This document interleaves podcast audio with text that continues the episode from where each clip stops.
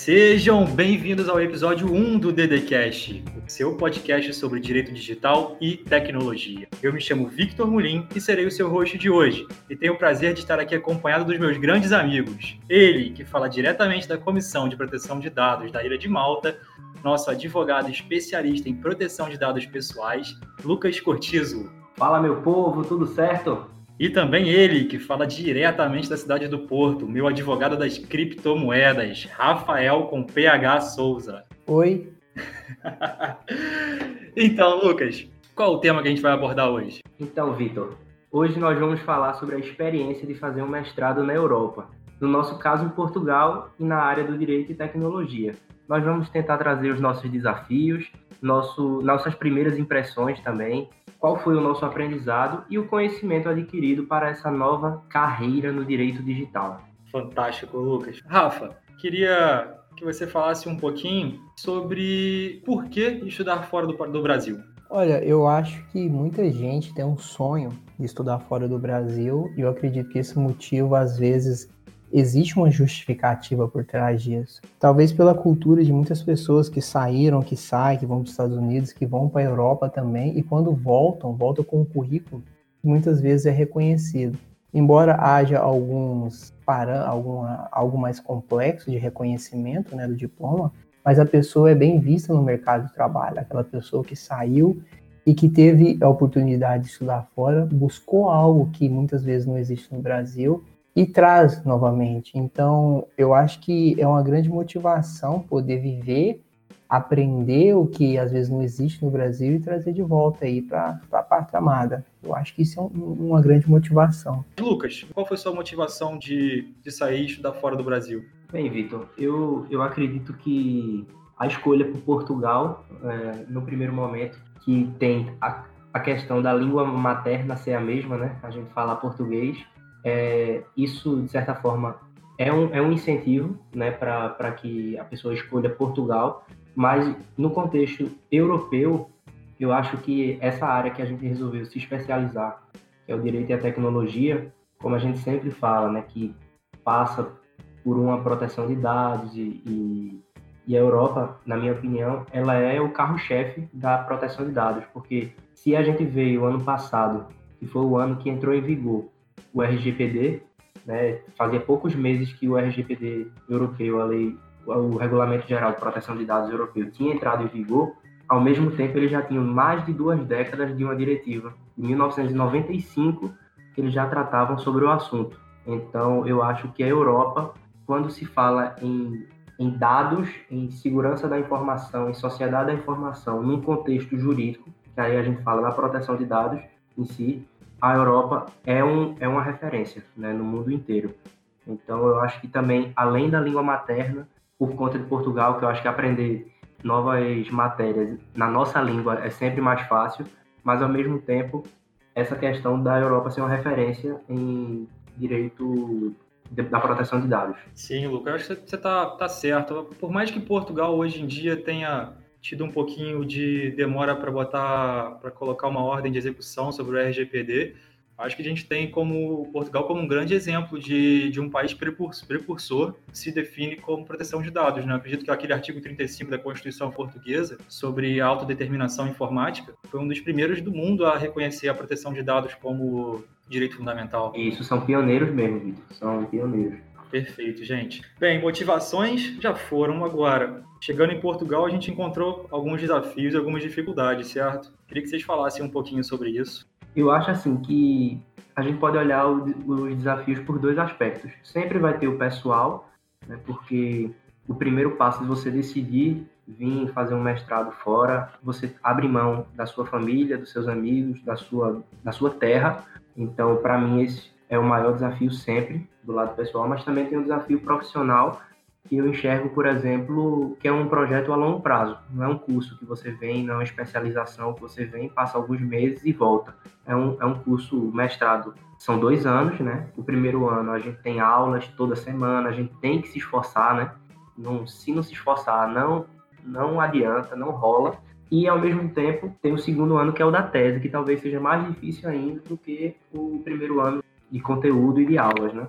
E, Rafa, você teve alguma dificuldade quando você chegou aqui? Algum, algum desafio que foi destacado? Olha, eu acho que é importante falar que Portugal é um país tão burocrático quanto o Brasil no que trata, naquilo que trata de documentação.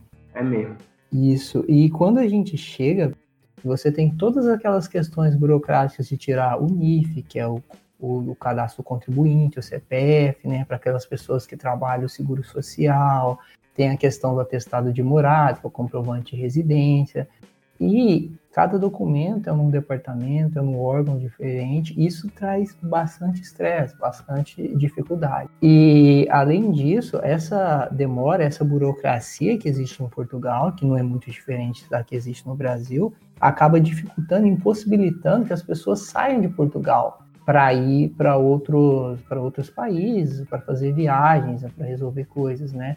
A exceção do Brasil, porque muitas vezes eles te dão um agendamento da, da, do CEF, né, que é da imigração aqui, eles te dão um agendamento e entre Brasil e Portugal você consegue transitar tranquilamente. Em Portugal eles aceitam esse agendamento e no Brasil você não precisa de maiores motivos para entrar já que é brasileiro.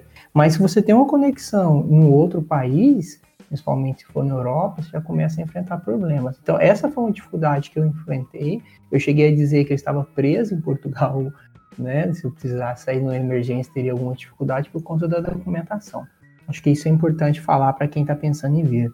Ô, Rafa, só, só um detalhe. É, isso me fez lembrar, assim, que existe até um, um mercado mesmo para os advogados brasileiros que vão para Portugal. Existem tantos brasileiros presos nessa burocracia que muitos advogados, que também para mim eu, eu, vejo assim como uma dificuldade, que é o mercado da advocacia em Portugal, como não, eles não têm essa cultura de pequenas causas, juizado especial que a gente tem no Brasil, eles acabam é, não tendo tantos escritórios de advocacia. Os escritórios de advocacia usam muito assim aqueles estudantes que acabaram de se formar e precisam fazer um ano de estágio obrigatório para se tornarem advogados. Então, é uma diferença que no, no Brasil a OAB basta uma prova e lá eles precisam fazer um ano de estágio. Então, os, os escritórios, eles não são tão abertos assim, então os brasileiros que vão como advogados acabam advogando para brasileiros justamente para resolver abrir empresa e resolver essa burocracia da chegada, né? É verdade, eu acredito que o direito de imigração é uma grande oportunidade para o advogado brasileiro, né? Não é difícil se tornar um advogado em Portugal, né? Em razão do convênio das duas ordens aí, não é difícil, é algo relativamente simples. E é uma grande oportunidade o direito de imigração, né, para esclarecer muitos brasileiros. Tem muita gente que começa em YouTube, que começa com blog, trazendo informação a título gratuito, de caráter informativo, fazendo o marketing de conteúdo, que consegue muito cliente, inclusive vivem. Eu acho que você tem um, um amigo, né, Lucas? Na verdade é o Victor, né? Que tem um amigo que, que trabalha, inclusive, com direito de imigração. Sim, né? sim. Eu tive a oportunidade de, de até mesmo dividir moradia com, com um rapaz que tornou um grande amigo meu, que ele está sempre envolvido na, na, advocacia de imigração, uma abertura de empresa, na parte de efetivamente legalizar os brasileiros que estão aqui. Mas também Portugal tem muita coisa boa, né, pessoal? Eu acho que uma grande, uma grande vantagem que a gente tem aqui é principalmente a língua, que por mais que haja uma certa diferença, a gente com o tempo consegue se adaptar muito bem. E, bem, a quantidade de brasileiros, né? Tem muito brasileiro em Portugal, consequentemente a gente acaba se sentindo em casa. Total. Por causa da, da aproximação da cultura, você já consegue achar um prato típico brasileiro aqui. Mas conta um pouquinho para mim, Lucas, o que, que você achou de vantagem aqui em Portugal? O que, que você gostou dessa experiência? Não, eu, assim, é, sou suspeito para falar porque eu gostei muito de ter morado em Portugal, como você bem falou eu sinto que a cultura brasileira é muito forte e a gente tem uma cultura muito forte em Portugal, entendeu? Não só porque é brasileiro para lá agora, mas porque eles gostam da, da, nossa música, da nossa culinária e está incorporado, né? Então eu acho que isso faz com que a gente se sinta mais em casa. Eu, eu acho, assim, eu me sentia assim, parecia que eu estava no Brasil, só que em outro estado, né? Com a galera com outro sotaque, é como se eu fosse, sei lá, para para o sul do país e parece que você está em casa ainda, parece que você tá, tem uma ligação que, que nunca se rompeu entre Portugal e Brasil. Eu acho que essa questão da, da, da, ligação da cultura é que às vezes você sai na rua e escuta uma música brasileira, tem uma, alguma festa, algum evento, é. você encontra uma série de brasileiras com a comida brasileira, ao, os eventos, né? que os, os brasileiros acabam se organizando, o que muitas vezes não acontece em outros países. Dependendo do país, eu tive a oportunidade de morar na Nova Zelândia um tempo, e eu passava, às vezes, alguns dias sem escutar português, né? Se não procurasse os brasileiros, eu passava alguns dias. E aqui eu escuto todos os dias, seja o português do, de Portugal ou português falado pelos próprios brasileiros. Eu me sinto, às vezes, em casa. Tem a questão do clima agora, no verão, também ajuda bastante. No frio, às vezes, para quem não gosta não é acostumado, sofre um pouco. Mas eu acho que o clima, a música, a comida, os próprios brasileiros, a forma de viver e de agir do brasileiro, chegando aqui a gente vê o, o, quanto é bom e o quanto é importante isso pra gente. É, e a, no, no, inverno, né, Rafa? Até você achar a luva touchscreen, a sua vida, a sua vida é uma. Depois dela, você se cobre porque é complicado. No inverno, pelo menos lá em Braga, pô, era complicado, velho. 2 graus, 3 graus, é... a gente não tá acostumado, né? Perfeito, amigos. É, já falamos um pouquinho sobre a experiência internacional, de como é vir estudar na Europa, principalmente aqui em Portugal. Mas eu acho que é importante a gente poder também abordar um pouquinho sobre propriamente o nosso mestrado, né? Diferente dos mestrados tradicionais, o nosso mestrado tem uma proposta de trabalhar com duas áreas de estudo distintas. E Rafa, quer falar um pouquinho sobre isso? O mestrado traz a proposta de falar sobre o direito e também falar sobre a tecnologia, falar sobre a informática. E as nossas aulas, a gente tem pessoas, nós temos juristas e também informáticos. São muitas pessoas da engenharia da computação, professores que construíram toda a sua carreira dentro da, da, da área de TI, da área de computação, de desenvolvimento de software, de programação, de segurança. Então é uma proximidade com essas pessoas numa área diferente, distinta da qual o jurista está habituado, né, que ajuda muito, que traz uma oportunidade muito grande de conhecimento e com um nível com a curva de aprendizado muito alta. Nós que já estamos aí no, no direito há bastante tempo, há bastante não, há algum tempo, eu estou aí sete a oito anos no direito, a minha curva de aprendizado no direito ela não é tão grande mais porque já tem uma boa base. Mas se eu vou para a área da informática, na área da programação, por exemplo, onde eu não sei nada, o meu grau de aprendizado, na verdade, é altíssimo. Porque para quem não sabe nada, qualquer coisa é muita coisa, né? Então, eu acho que isso vale muito a pena e foi uma das minhas, um dos meus propósitos. Eu vou para Portugal, eu vou fazer um mestrado, vou estudar direito, mas vou estudar, vou aprender outras coisas também. E aí eu vou juntar tudo isso, a informática, a programação, a lógica, a inteligência artificial. É claro que não sou, não me considero, não sou especializado em nada dessas áreas ainda, né, de, de ainda, inteligência ainda. artificial, né? Embora tenho aí a, a, as minhas, os meus conhecimentos aí na área do, da, das criptomoedas, blockchain também do cybercrime.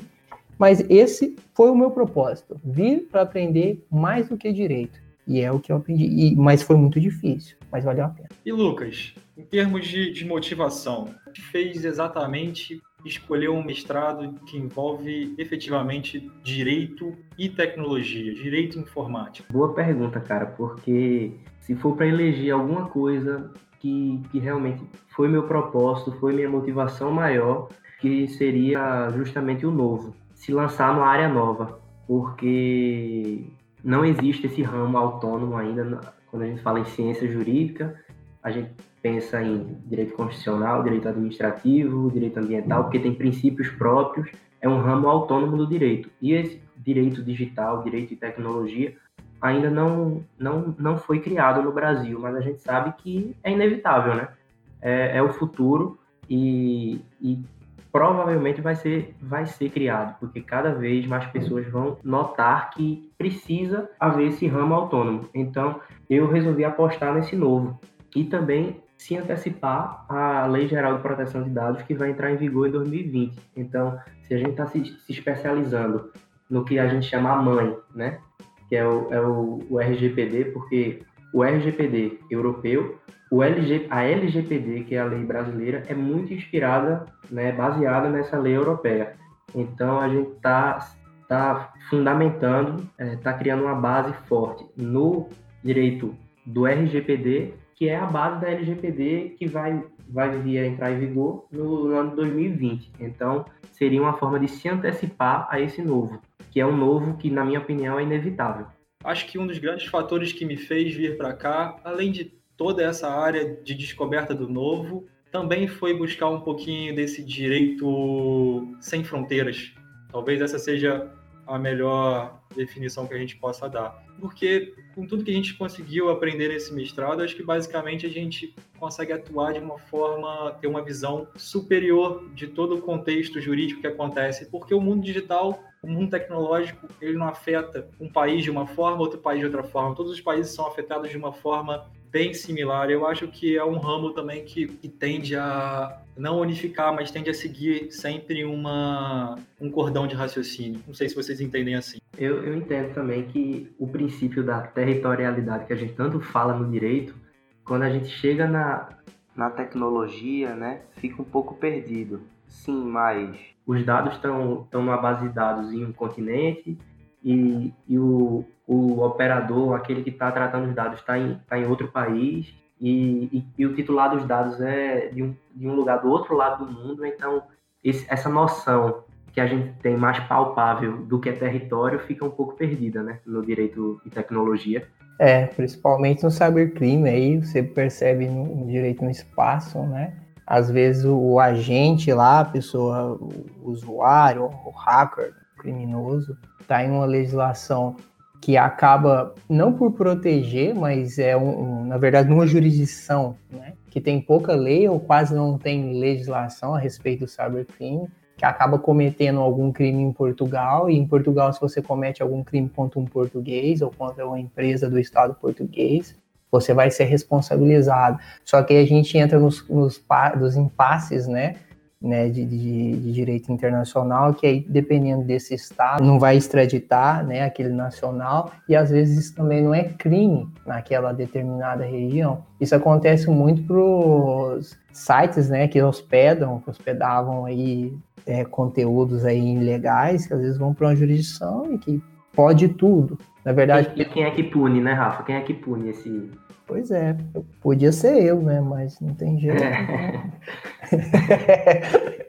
Quem está ouvindo já percebeu que tanto o Rafael quanto o Lucas já se aprofundaram em assuntos completamente diferentes. E esse mestrado possibilitou isso, cada um poder buscar áreas da, da tecnologia da informação e poder construir o seu conhecimento em cima delas. Rafa, você já está falando um pouquinho de cybercrime aí, então conta pra gente um pouco do conhecimento que você conseguiu extrair, construir desse último um ano em relação ao nosso mestrado? Olha, eu precisei estudar muito para as matérias de informática, bastante mesmo, principalmente na, no, primeiro, no primeiro semestre, que tratava de, de redes, né? Estudei muito sobre rede, pude adquirir bons conhecimentos a respeito.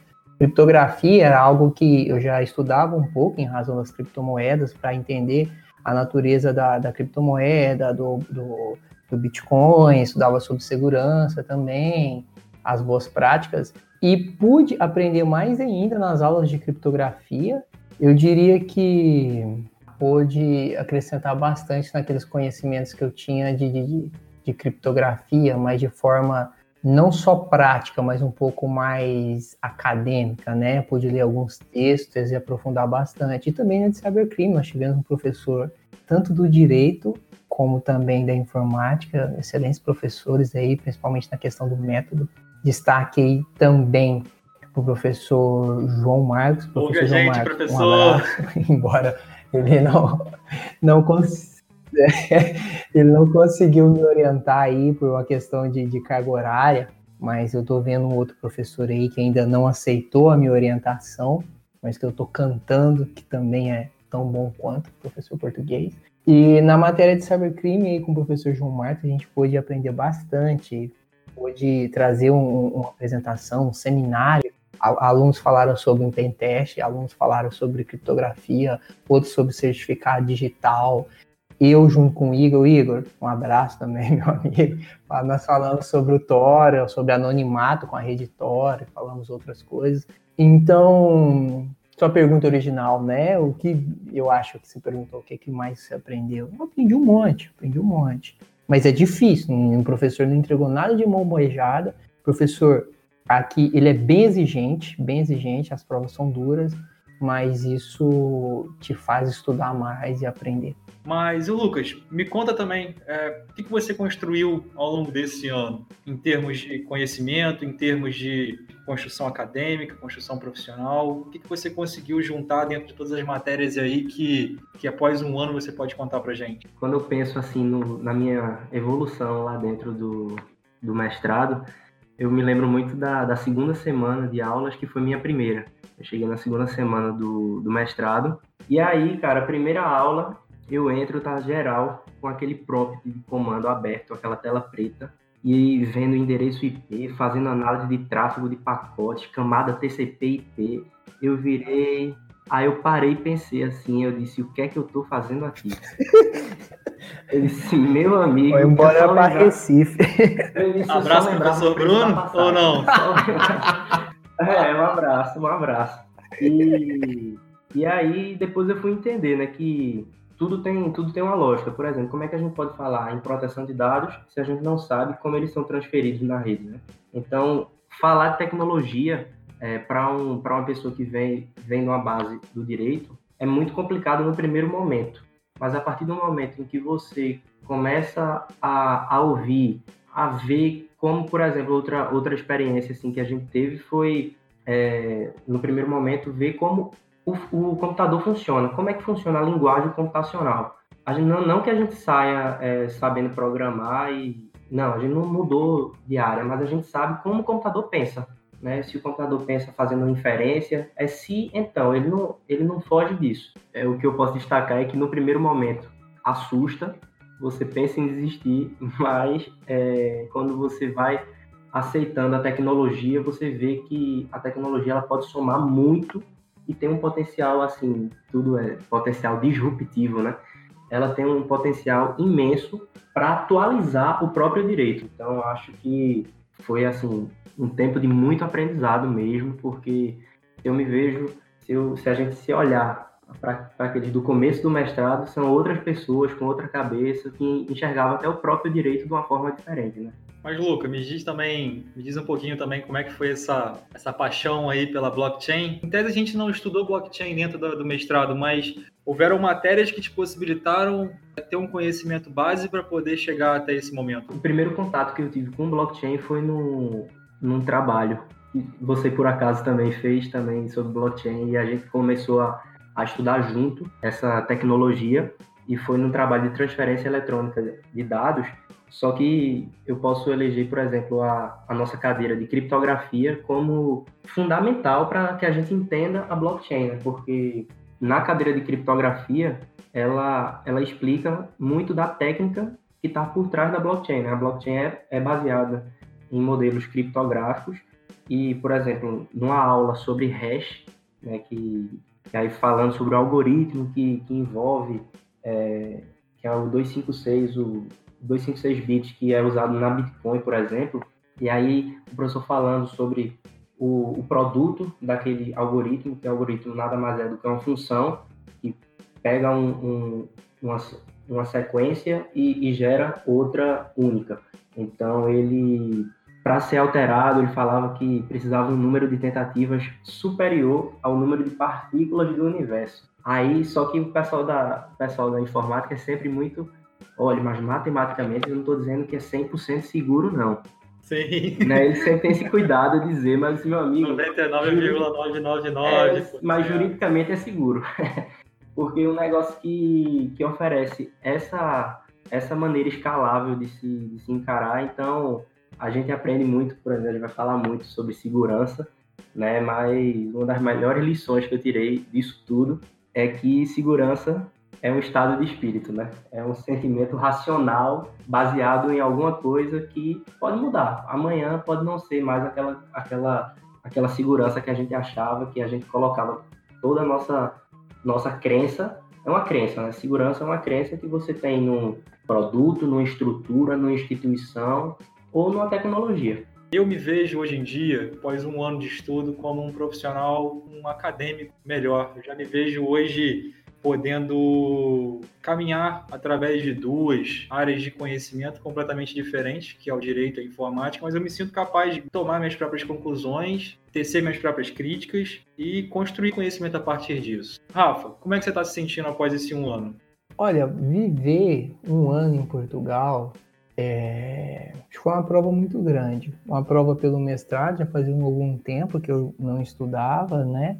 Não estudava assim de forma na academia. Eu terminei a minha última e única também pós-graduação em 2013, que foi em Direito Empresarial na Universidade Federal de Uberlândia, e passei todo esse tempo estudando, mas estudando para a advocacia. O estudo da advocacia do dia a dia, ele é diferente do estudo acadêmico, né? Principalmente no nosso caso, que eu estudei coisas além do direito. E, e, e passar durante esse ano em Portugal estudando, fazendo, eu precisei me manter também, precisei trabalhar. E eu já trabalhava online. E foi quando eu mais trabalhei online foi em Portugal. Foi quando eu realmente percebi o quanto a advocacia à distância, a advocacia online, sem ter um contato físico com o cliente, pode funcionar. Isso foi um crescimento muito grande para mim. Foi difícil no começo, é claro que eu já tinha meus clientes antigos, mas comecei a pegar outros clientes, trabalhar e eu vejo um grande futuro. Então eu acho que talvez a credibilidade ou o conhecimento que o mestrado trouxe para mim, juntando com o desafio de não poder advogar, de não, ou não conseguir advogar no meu escritório físico, como eu tinha lá na minha cidade, Uberlândia, do cliente, ah, onde posso ir no seu escritório, fazer uma consulta? E eu acho que isso foi um grande desafio e eu cresci muito, cresci muito na advocacia online. Eu acho que foi um grande, um grande crescimento para mim. E Lucas, como é que você consegue se ver hoje, após esse, essa experiência, essa experiência de um ano? Eu também considero assim que meu melhoramento foi exponencial, porque nada que não tenha sido fruto né, do nosso próprio esforço, né, de muita superação, de muita, de muito, de muita dedicação mesmo em tudo que nos foi proposto e além. Eu acho que a gente nunca se contentou com o básico, né, em ficar e sempre tentamos buscar algo que, que fosse além da, daquilo que, que nos era proposto e tanto é que esse podcast é fruto desse, desses passos que a gente está buscando dar.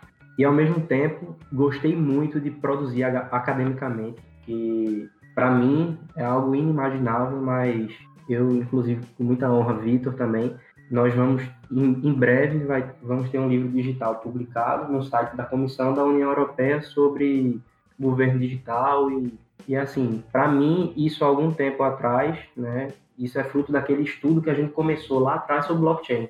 E a gente começou a pensar em, em administração pública, em, em governo eletrônico e government, trazendo a blockchain nesse sentido. E a gente vai ter uma participação nesse livro digital para ser publicado. Para mim é algo inimaginável, assim, há algum tempo atrás, tá produzindo academicamente, dando, dando uma opinião sobre, sobre um assunto e, de certa forma, também é, o, a expectativa do mercado que, que pode se abrir a partir de, de tudo isso que a gente construiu, né, de conhecimento e de, de muito esforço. Perfeito. Já se tocou num assunto muito interessante, porque a gente já falou muito sobre o porquê que a gente veio, como que foi, quem a gente se tornou, mas a verdade, e eu acho que todo mundo vai querer ouvir, é existe mercado para essa área que a gente está atuando? Eu acho que existe muito mercado, tanto é que eu sempre brinquei dizendo que não existe concorrência nessa área do, do direito, não. Porque são tantas possibilidades que eu não vejo ninguém atuando em concorrência com ninguém, é tudo muito novo. Então, por exemplo, só no direito digital a gente pode falar em crimes digitais. É uma área que pessoa que resolver se especializar em crimes digitais vai, vai provavelmente vai, vai ter uma demanda para ela crescendo a cada dia, infelizmente, né? Eu vejo também relacionado à proteção de dados, o, a função de encarregado de proteção de dados, o DPO, né, que tanto se fala, e basta conhecimento porque eu acho que o direito digital, direito de tecnologia, ele consegue tangenciar todas as áreas do direito. Né? Se você pensa em direito constitucional, você lembra de proteção de dados. Você fala direito penal, você lembra de cybercrime você fala em direito civil, você tem os smart contracts, por exemplo, na área contratual. Então é, mu é muito amplo né, para a gente dizer que existe uma concorrência e dizer que ah, já existe um mercado e que o mercado já está saturado. Pelo contrário, eu acho que tem muita coisa para se abrir. Mas, assim, da área acadêmica eu gostaria de ouvir de você, Vitor. É que, será que existe área acadêmica para isso? Pouco que eu já pesquisei. Eu vou dizer área acadêmica, eu já vou dizer pelo menos com doutoramento. É, já pesquisei algumas universidades e vem crescendo muito os doutoramentos específicos dentro dessa área de direito e tecnologia. Semana retrasada mesmo nós tivemos contato com uma praticamente uma convocação de uma, de uma universidade da Holanda buscando três alunos de direito que efetivamente queiram aprender e se aprofundar dentro da, da área de tecnologia da informação. Lucas, Rafael e Vitor, foi? é, não, tô brincando, né? É muito longe, muito longe.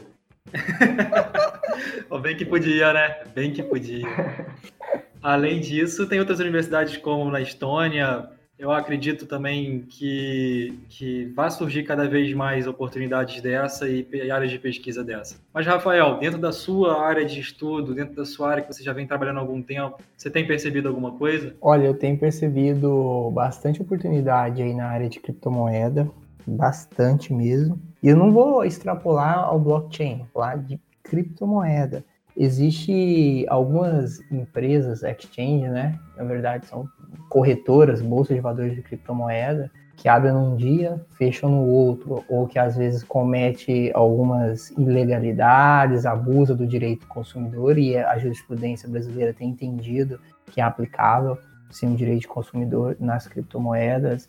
Essas pessoas são lesadas e muitas vezes elas não têm para quem reclamar ou conversa com alguns advogados que sequer sabe o que é Bitcoin, ou quando sabe, ouviram falar, né? E é importante para explicar para um juiz uma ação sobre restituição de criptomoedas ou de devolução, às vezes a pessoa vende essa criptomoeda e seria convertida em real e não tem essa restituição, né?